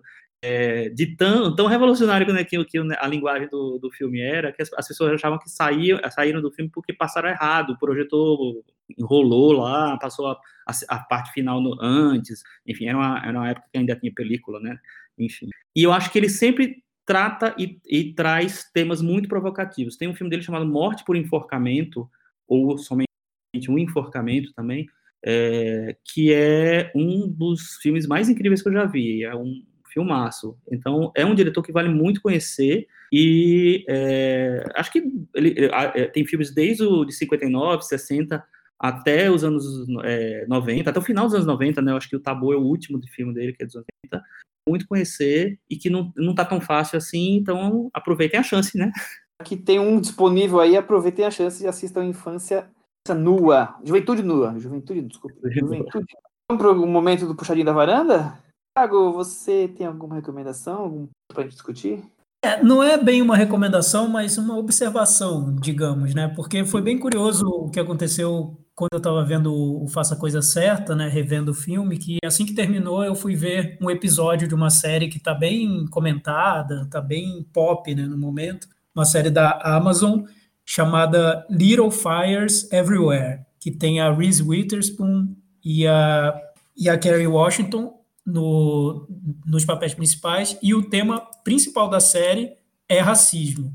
E aí, o que eu, a impressão que eu tive quando, quando eu vi um episódio, depois de ter visto Faça a Coisa Certa, foi o que eu comentei um pouco antes aqui no, no episódio.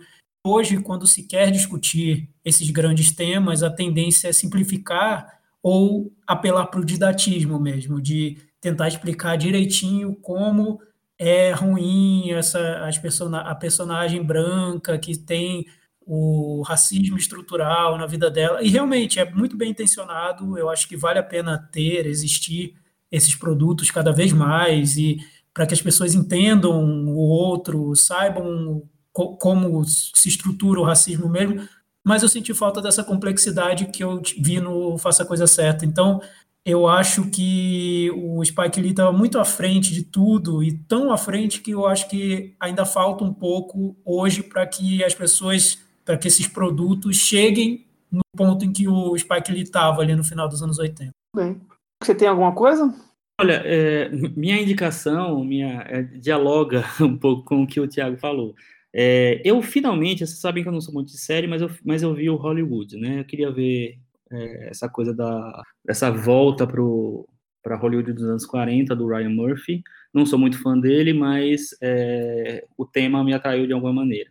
Eu já sabia que tinha essa coisa da fantasia de deixar é, as vitórias é, de minorias mais palpáveis, vamos dizer, na história, né? Ele recontar a história e é, não era o meu foco principal, mas, mas foi uma coisa que não, não, não tinha como fugir muito. O primeiro episódio de Hollywood eu achei muito fraco, muito ruim, porque ele foca em personagens é, que não são personagens reais, personagens criados para a série, e eu acho que esses personagens são fracos, e os atores que fazem esses personagens são fracos, então foi bem difícil assistir. Mas por algum motivo eu fui ver o segundo episódio. No segundo episódio ele entra mais na coisa da indústria do cinema e, e traz mais personagens reais, que, claro, foram trabalhados para a série e tal, mas de, de, uma maneira geral são personagens inspirados e, e, com muita coisa que realmente aconteceu. E isso me instigou, eu, eu como é, fã da Hollywood clássica e tal, e gosto de pesquisar sobre essas coisas, então foi interessante é, descobrir. Eu, eu ficava assistindo a série com é, a, o Google aberto para poder pesquisar coisas que ele está falando para ver se é verdade ou não e tal.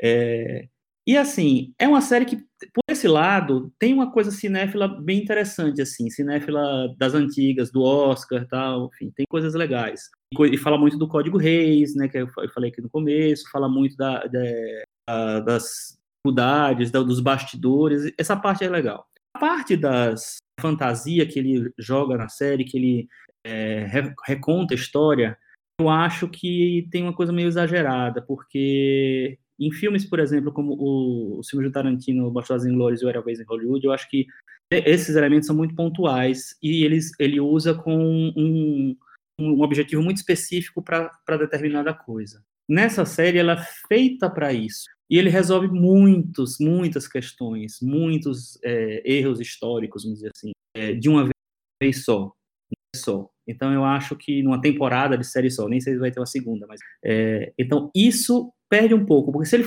se ele é, mirasse num, em uma ou outra é, grande mudança, eu acho que as coisas ficariam mais saborosas. E como ele, é, sei lá, resolve mudar, reescrever a história do, de Hollywood inteira, as coisas ficam um pouco exageradas. Fora isso, um diretor, um criador, vamos dizer, que é um pouco limitado, ele é muito preso né, num, num, num padrão de, de ação de causa, causa e efeito que deixa as coisas limitadas. Mas ainda assim é um filme que é interessante para quem é cinéfilo e gosta dessa Hollywood antiga. Um filme não, uma série. Chico, é, você está querendo dizer, Chico, que o filme é como se fosse o final do Era Uma Vez em Hollywood, transformado numa série de vários episódios? É, só que não é o, o Tarantino que é o Meu diretor. Deus do céu, eu acho que nunca vou ver isso.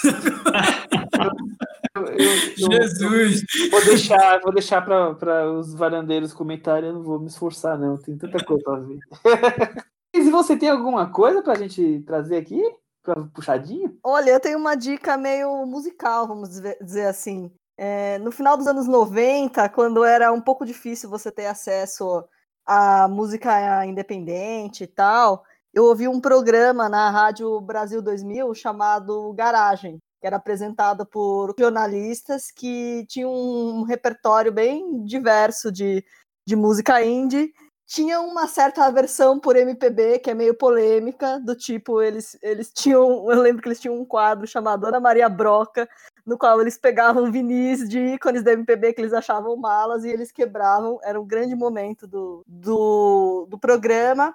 Mas o que eu mais gostava era tipo esse acesso à, à, à, música indie, que era mais difícil, né? Hoje em dia, com o Spotify, com a internet, você acessa tudo rapidamente. E então eu gostava desse programa por causa disso, que eu ouvia junto com assistir, era isso e assistir lá do B do Fábio Massari na E agora com a quarentena, eles que já são quatro tiozinhos, resolveram voltar com esse programa agora em formato de podcast. Não chama garagem mais, tem um nome esdrúxulo, tipo ABFP, que é a, é a, é a sigla do, do nome deles, que é o Álvaro Pereira Júnior, que tinha uma coluna na Folha, que eu sempre li na Folhetim.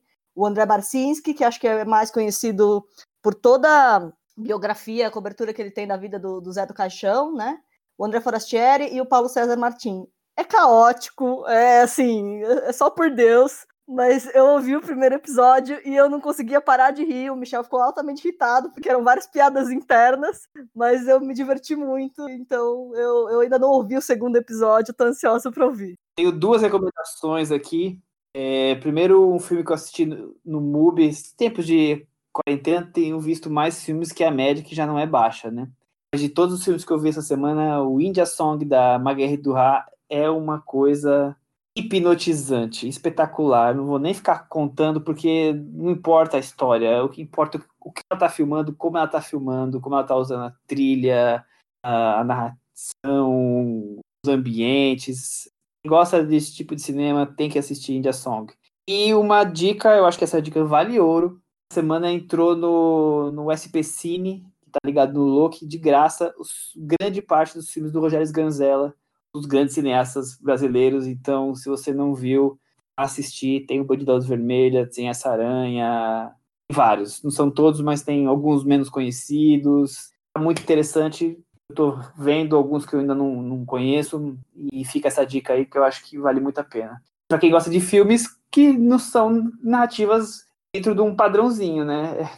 Nisso dá até para comparar com o cinema do Spike Lee. Muito bom. O da Luz Vermelha é meu filme brasileiro favorito. Eu sei que o Thiago também é fã de Sganzella. Legal, Michel. Boa, boa dica. Vou tentar rever. Eu, eu, indico sempre o Sem Essa Aranha, que eu acho um dos filmes mais radicais que eu já vi na, na vida, assim, brasileiros ou não. Eu acho um filme que é. é ainda mais é, combina muito com esse momento que a gente está vivendo no Brasil, sabe essa sensação de você estar tá enjoado, tá um pouco passando mal com o que está acontecendo. Esse filme é passando mal. Os personagens realmente passam mal com a situação em que eles estão vivendo. Eu acho que vale muito sem essa aranha. Esse eu não vi ainda, o próximo que eu vou assistir, eu vi essa semana o Copacabana Monamu, que eu também não tinha visto. Bem interessante também, né? É, que é, o, que é o, o filme do Alain René filmado no, no, Rio de Janeiro, mas é um filme bem interessante. Para aquele momento, Thiago? Ou Chico? Cantinho do ouvinte. Com o Thiago Faria. O Cantinho do Ouvinte dessa semana traz comentários lá no nosso blog cinemanavaranda.com sobre A Vastidão da Noite, o filme que a gente comentou na semana passada, filme que estreou nos streamings, e é impressionante como esse filme divide opiniões, viu? Aqui no nosso blog temos comentários muito positivos e comentários meio negativos, assim, pessoas que gostaram e pessoas que não gostaram muito. O Carlos Lira, ele apareceu aqui agora para comentar. É, e, e, ele começou o comentário dele de um jeito que eu achei tão enigmático que eu até pensei, nossa, ele tá dando uma bronca aqui na gente. A gente falou uma coisa muito absurda, porque ele começa assim: eu realmente não tenho disposição para ouvi-los. Peço até desculpas. Gente, é, eu vi. Aí depois, aí depois lá embaixo ele comentou assim: a disposição é por causa da pandemia e esse momento aparente pré-ditadura, isso me joga para baixo. Então, realmente não tem a ver com o podcast em si, tem a ver com esse momento que a gente está vivendo, que realmente deixa todo mundo um pouco enjoado. Mas, apesar disso tudo, ele parou para ouvir um pouco sobre a vastidão da noite e ele concorda comigo. Olha só, é o efeito quarentena isso. O Carlos Lira concordando comigo. Quando aconteceu isso, Michel? Você lembra de alguma vez que aconteceu? acho que sempre, acho que sempre. Não, nunca, nunca aconteceu. ele falou que o, o... Oi? Você tem boas trocas de mensagens no, no blog sempre. Não, é uma relação de, de, de assim, de não compreensão mútua, né? Assim, acho que agora a gente encontrou um ponto que o filme é, é, é, muito legal ler os dois. É muito, muito então, ele disse que, opiniões. Então ele disse que os 30 minutos iniciais do filme ele achou pura linguiça. Então ele concordou comigo e com a Cris também. Ele achou que é uma baita barrigada e ele disse: quem for ver o filme resista a essa meia hora inicial. Mas depois disso o filme ganha um ritmo legal e como num bom jogo de gato e rato, todos veem o fenômeno que está acontecendo, menos o público, menos você. Em tempos de pandemia foi uma bela diversão. Então, aí, boa, boa interpretação dele, ele ficou dividido em relação ao filme. Tem aqui um comentário que eu achei bem legal sobre o, o Vastidão da Noite, que é do Jordan Moraes. Ele disse que gostou do filme e que falou e ele falou que para além da boa construção de clima chama a atenção o paralelo que o diretor faz entre o segredo criado sobre o som misterioso e as camadas da população que acabam sendo segregadas e desacreditadas por aquela sociedade do interior.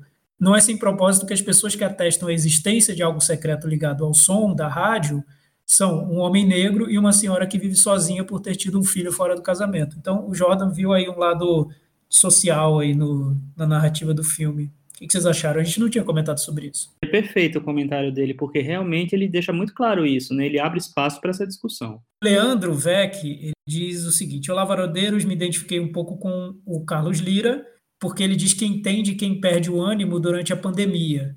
Não gostou muito de Na Vastidão da Noite por ter assistido num desses momentos de desânimo, mas também tem outro lado. Em um dos episódios passados, aí ele diz que, apesar de não ter gostado muito do Na Vastidão da Noite, porque ele estava desanimado, ele gostou muito de um episódio que a gente fez falando sobre a saudade que a gente sentia do cinema. E ele disse que foi um dos pontos altos da minha quarentena ouvir os amigos falando com tanto amor sobre cinema. Isso me encheu de contentamento pelas pequenas coisas que preenchem nossa vida com amor. Arte amigos conversando e a pequena beleza cotidiana dos pequenos atos são as, as razões para se manter forte nesse momento. Obrigado por continuarem com o programa. Bem legal, né? Muito obrigado, Leandro. Muitas pessoas dizendo que estão desanimadas, que não conseguem nem assistir a filmes, porque estão. Para mim, está acontecendo muito o contrário disso. É impressionante como os filmes e música, isso tem me tem preenchido esses momentos de, de desânimo, de tristeza, que são muitos, né? É um período muito difícil para todo mundo. Mas eu tenho recorrido muito ao cinema, aos, aos filmes, né? Não à sala de cinema, mas aos, fil aos filmes e música. Então, tenho visto muito mais filme do que eu costumo ver e tenho ouvido muito mais música do que eu tenho é, que eu costumo ouvir, eu já ouço muito, então é interessante, como para mim é o contrário, eu tenho recorrido muito a isso. E também é o meu refúgio, totalmente. É. Porque é, cada vez que eu saio de um filme e não é uma coisa que eu vou, tipo, fazer alguma coisa de casa, fazer comida, lavar a louça ou limpar a casa, é. Você vai ler notícias, ver redes sociais, e me dá uma angústia, um desespero dos absurdos que nós estamos vivendo, que nós estamos é, testemunhando, tanto de alta cúpula como até das pessoas que são próximas da gente, que só fechando tudo e me refugiando no próximo filme para poder manter a sanidade. É, eu também tô assim, eu também tô. Eu até dei uma desacelerada nos últimos dias, mas eu estava vendo bastante filme e é, essa coisa, assim, tem, tem dias que eu tô melhor, dias que eu tô pior, é, é, é altera muito, né? O, o humor nessa, nessas condições que a gente está vivendo hoje, com tudo que a gente está vendo, porque além de tudo, além da pandemia, tem toda essa situação política que é infernal, pelo amor de Deus.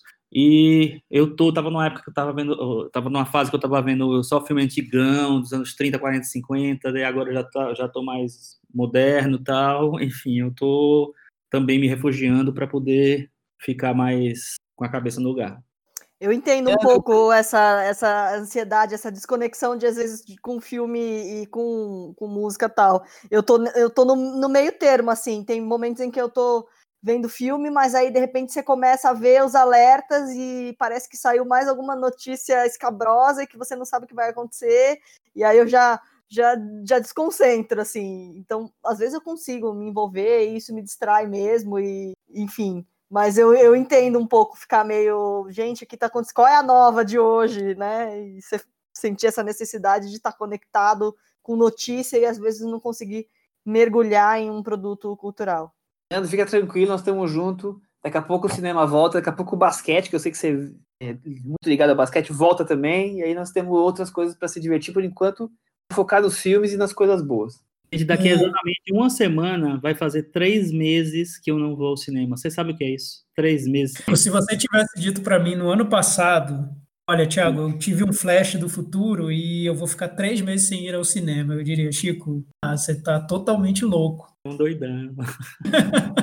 É. Olha só, temos o um comentário do Jaime Palilo, nossa, saudade de, de carrossel. Olha. Palilo entrou no nosso blog para comentar e ele disse que gostaria de agradecer pela indicação de Vai e Veja. O Michel tinha falado nisso no programa, então foi o Jaime Palilo que viu Vai e Veja, não conhecia e agora certamente é um dos meus filmes de guerra preferidos. Lembro que vocês indicaram na época do 1917. Realmente dá para traçar um paralelo entre os dois, mas a densidade de cada um e o impacto emocional que provocam são incomparáveis. Realmente. Acho, acho que foi uma. Eh, colocado o vai e veja no episódio do 1917, porque agora todo mundo que voltar lá para ouvir esse episódio depois de ter visto o 1917 vai receber a dica do vai e veja, né? É, é a dica quente. Foi, primeiro, foi, a primeira vez que nós fizemos a parceria com o Bela da Carte, então foi o primeiro filme que a gente destacou. Foi bem no episódio do 1917. É, Quem não deve gostar nada é o Sam Mendes, né? Porque, imagina, vai e veja destrói o 1917 de um jeito que ele não deve ter assistido o Vai e Veja, não, não é possível. Ah, o Sam deve ser fã do Ellen Klimov, com certeza. é isso? Temos mais alguma coisa ou vamos encerrando? Temos mais comentários, Michel? Eu queria só mandar um, um grande beijo para Débora Sader, que muito fofa esses dias. É, na verdade, já faz umas duas semanas. Ela, ela repostou nosso, nosso, nosso post de divulgação do, do Cinema na Varanda, dizendo assim: Ó, oh, o meu podcast favorito, é, ouçam e tal, conheçam, tal, sei lá. Muito linda, muito linda. Uma das, das minhas ouvintes do coração. Uma querida. É, muita gente comentou, já falando de, do episódio dessa semana, né, que nós gravando hoje, falando do, do filme do Spike Lee. Então tem gente aqui pedindo o ranking filmografia do Spike Lee, o Sérgio Alpendre o Chico já comentou, ele falou que no 90 ele não achava tão grandioso o filme, a Cristiane Randazzo acabou de ver o filme e está impactada de verdade, o Vitor Almeida fala que por ele podia fazer três semanas seguidas falando de filme do Spike Lee, pedindo música, Então, o Spike Lee, aqui os fãs de Spike Lee estão a, a mil. E o Papo de Trilha, nosso podcast aí, super próximo da gente, Gustavo Camargo, mais Helman, Helman é, falou o seguinte: que bizarro Fight the Power não ter nem indicado ao Oscar de canção naquele ano. Aí tem uma sequência de créditos só para ela, toca toda hora quando o Radio Hahen, se pronuncia assim, desculpem, aparece. É um uso incrível de música e letra. Quem tá falando é quem entende, né? Tem um podcast sobre isso. E, e, o uso todo da música do, no filme, acho que a trilha foi feita pelo pai do Spike Lee, né? Bill Lee, é um jazzista, então a trilha é incrível desse filme. São poucos incrível. filmes que eu vi, eu não, não vou falar com a propriedade que o Gustavo tem, mas ele consegue misturar jazz, hip hop, soul music, tem de tudo na trilha e, e, tem alguns momentos até que parece trilha de desenho animado quando ele quer mostrar umas situações mais cômicas. É, é muito, é impressionante a colagem do como é moderna, né, no filme. Isso para mim marcou muito nessa revisão. Usa hip hop e de repente tem uma trilha de jazz e o calor é, é uma mistura que você parece que não vai dar certo e dá perfeitamente certo. É impressionante. Sim, e, e, e, essa história de não ter indicação, eu não sei exatamente quais são os bastidores disso, porque eu não sei se o Public Enemy já tinha lançado essa música antes, ou se lançou para o filme, eu não, não, pesquisei especificamente sobre isso, mas mostra também, mostra também o, o, o, preconceito que tem, né? O hip hop não, é muito raro ser reconhecido como essa música séria, né? Como se a música da Celine Dion é séria, mas o hip hop não, não vamos levar tão em conta, não. Que, enfim, preconceito eu... que segue, circula toda a indústria cultural, né? Mas eu, eu acho que é, depois o hip hop que é, cada vez mais cresceu, eu acho, né, do, nos anos 2000 e 2010, é, foi abraçado pelo, pelo Oscar, né? O Eminem ganhou o Oscar, né?